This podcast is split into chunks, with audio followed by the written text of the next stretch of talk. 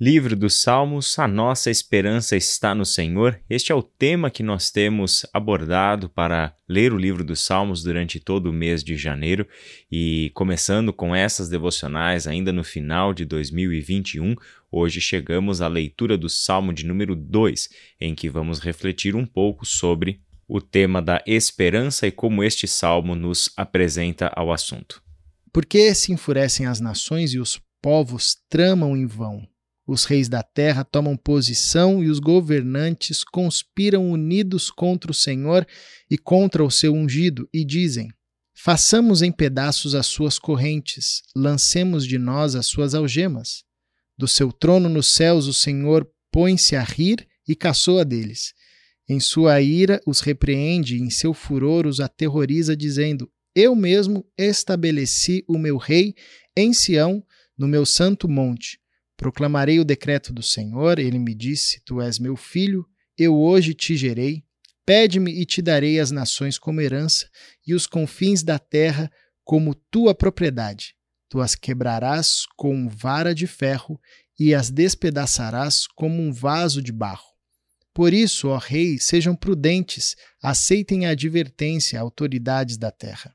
Adorem o Senhor com temor, exultem com tremor, Beijem o filho para que ele não se ire e vocês não sejam destruídos de repente, pois num instante acende-se a sua ira, como são felizes todos os que nele se refugiam.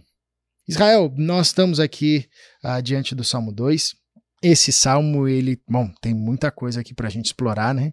É, eu quero começar no final aqui fazendo o link com o Salmo 1, porque ele também termina com a expressão bem-aventurados, né? Felizes. Essa é uma expressão que se repete ah, nos Salmos, né? É, o Salmo está falando de quem é feliz, de gente que é feliz, e aqui no contexto desse Salmo, felizes são aqueles que se submetem à autoridade do Filho. Bom, aqui a gente tem já um ponto de mistério nesse salmo, sobretudo para aquele contexto, né? De que filho, quem é o filho, de quem ele está falando, né? Ah, será que o salmista está falando de si mesmo? É muito comum a gente encontrar salmos com esse contexto bélico, né, por trás, né, conflituoso, né? A gente sabe que Israel vivia em muitos tempos, né? Teve muitos tempos é, onde o povo de Israel sofria perseguição dos outros povos, estavam em estado ou de guerra ou de próximo à guerra. Né? Muitos dos salmos foram escritos em contexto de exílio, pós-exílio, enfim. Né? A gente tem aí é, um contexto histórico que, por muitas vezes, é, ressalta essa linguagem da guerra. Né? E aqui a gente tem é, essa linguagem das nações que se enfurecem contra o Senhor, que se enfurecem é, contra o ungido de Deus, que tentam é, levantar-se contra ele, né? enfim que num primeiro contexto é, poderia nos remeter ao rei de Israel, aquele que estava sobre é, o, o, cuidado de Deus, do povo de Deus, enfim. Mas a gente conhece a partir do Novo Testamento que a perspectiva desse salmo é muito mais profunda, né? Ela não, e não é um salmo que apenas se encerra assim em si mesmo na história, no seu contexto, mas apontava para algo ou para alguém que viria e que de fato é, cumpriria o que esse salmo é, sinalizava.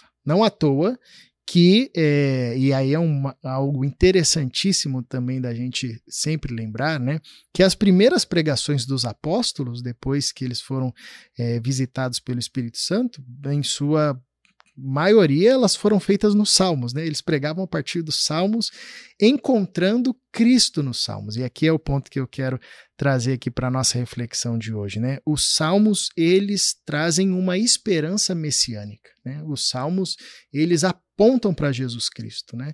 É, de, de forma clara, de forma explícita, aqui como esse salmo, nós temos esse convite para a submissão ao Filho, porque o Filho, ao Filho foi dado o governo de todas as nações, inclusive esse salmo, o Salmo 2 era um salmo preferido ali dos apóstolos, que eles sempre traziam um detalhe ou outro, né, uh, desse salmo, destacando na pessoa de Jesus Cristo o cumprimento dessa palavra que foi dita séculos atrás, né?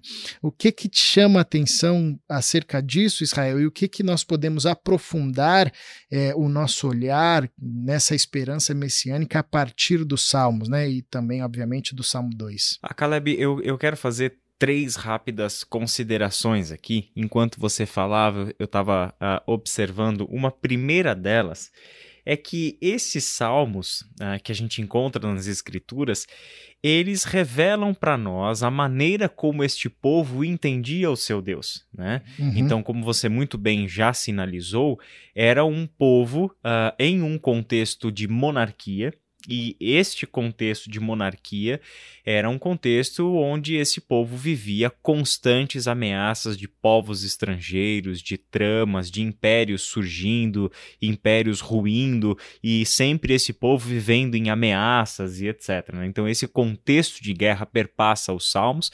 Essa é, esse é um dos entraves né, que alguns cristãos têm com os salmos, justamente porque é, se expressam de formas muito diferentes, né, socialmente falando, culturalmente, politicamente, né, tem, tem uma estrutura diferente da nossa realidade e entendem Deus dentro dessa estrutura. Não tem jeito, né? Uhum. O, o, Deus dos Salmos é principalmente o Senhor dos Exércitos. Sim.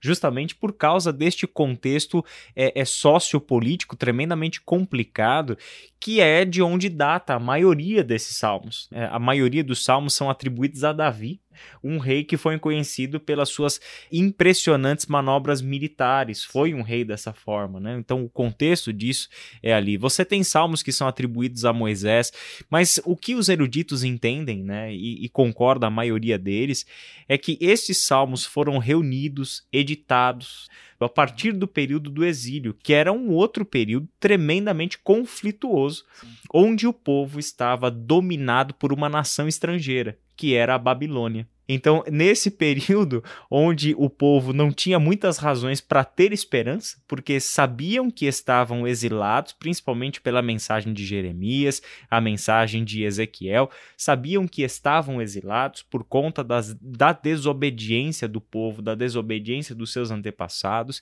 e a Babilônia, na verdade, era um juízo de Deus sobre o seu próprio povo. Né? Então, era um contexto onde eles sabiam que eles estavam sob o juízo de Deus e, ao mesmo tempo, sabiam que Deus executava o seu juízo por intermédio de uma nação estrangeira. Né? E Deus teve que lidar com Nabucodonosor, Deus lidou com a Babilônia. A gente lê o livro de Daniel, a gente percebe como que Deus lidou com a Babilônia e etc e tal, né? Então é interessante porque você vê esse reflexo, né, de como o povo entendia o seu Deus. Tem uma nota até interessante, né, que é, mostra que eles entendiam até mesmo um Deus capaz de rir e capaz de caçoar. Sim né? É, isso é muito significativo porque para a maior parte do nosso imaginário, Deus é alguém que está sempre sério, Deus é, é, é, alguém que jamais utilizaria a ironia como um recurso, que Deus jamais sorriria, daria risada. Você imagina Deus gargalhando?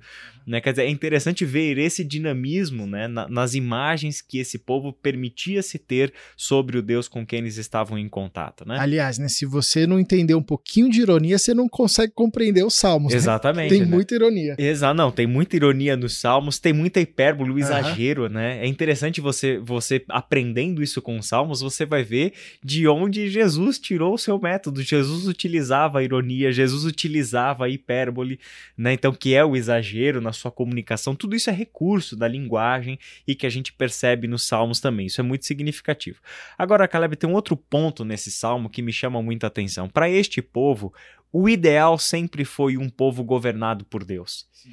E estes homens e mulheres do povo de Israel lá do Antigo Testamento sabiam que o único rei verdadeiramente justo e perfeito capaz de promover uma vida de santidade, de justiça, de igualdade, de paz, é Deus.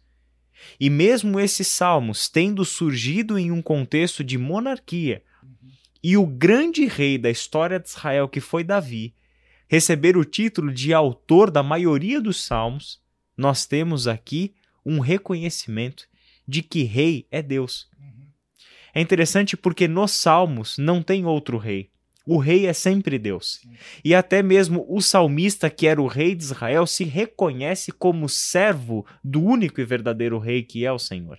Essa é a razão pela qual o Salmo 2 começa aí com essa incompreensão engraçada, cômica. Por que, que as nações tramam? Por que, que as nações se amotinam? Por que, que as nações se levantam contra o ungido do Senhor? Né? Quer dizer, isso é ridículo, isso não tem sentido. Né? Porque no final das contas é Deus quem vai prevalecer, é do seu trono que está acima de todo trono, é que o Senhor do céu dá risada da demonstração de poder das nações, dos seus reis, dos seus domínios. Acha que tudo isso é uma brincadeira de criança comparado ao verdadeiro senhorio de toda a história que pertence somente a Deus. Isso dá para nós, assim como deu para o povo de Israel no passado, uma tremenda segurança. Nós sabemos que o nosso Deus é Deus de justiça. Certamente nem sempre vemos a justiça do jeito que a gente queria ver sendo realizada na história, mas quem tem a palavra soberana sobre todas as coisas é o Senhor dos exércitos, Rei de reis, Senhor de senhores. Nós encontramos nesse salmo uma fonte de esperança, assim como vimos também no salmo primeiro, né? Podemos confiar e descansar em Deus, sabendo que é, não existe nada páreo, nada que possa é, frustrar aquilo que Deus está fazendo na história e aqueles que caminham no caminho dos justos, né? É uma mensagem de esperança para nós. Israel, você ora para gente? Vamos orar? Senhor nosso Deus e nosso Pai, que a nossa perspectiva seja norteada pelos salmos.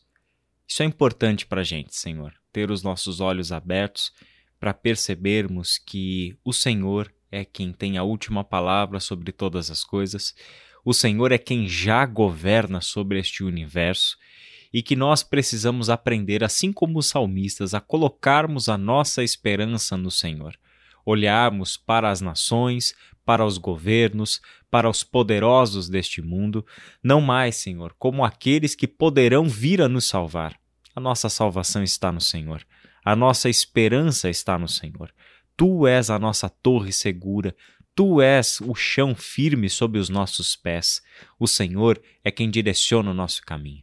Por isso, Pai amado, que hoje e em todos os dias da nossa vida, a nossa esperança esteja exclusivamente depositada no Senhor e que os salmos nos ajudem a fortalecer a nossa imaginação, fortalecer a nossa fé, fortalecer o nosso compromisso com o Deus soberano e Senhor de toda a história. Em nome de Jesus, o Cristo, que nós oramos. Amém. Amém.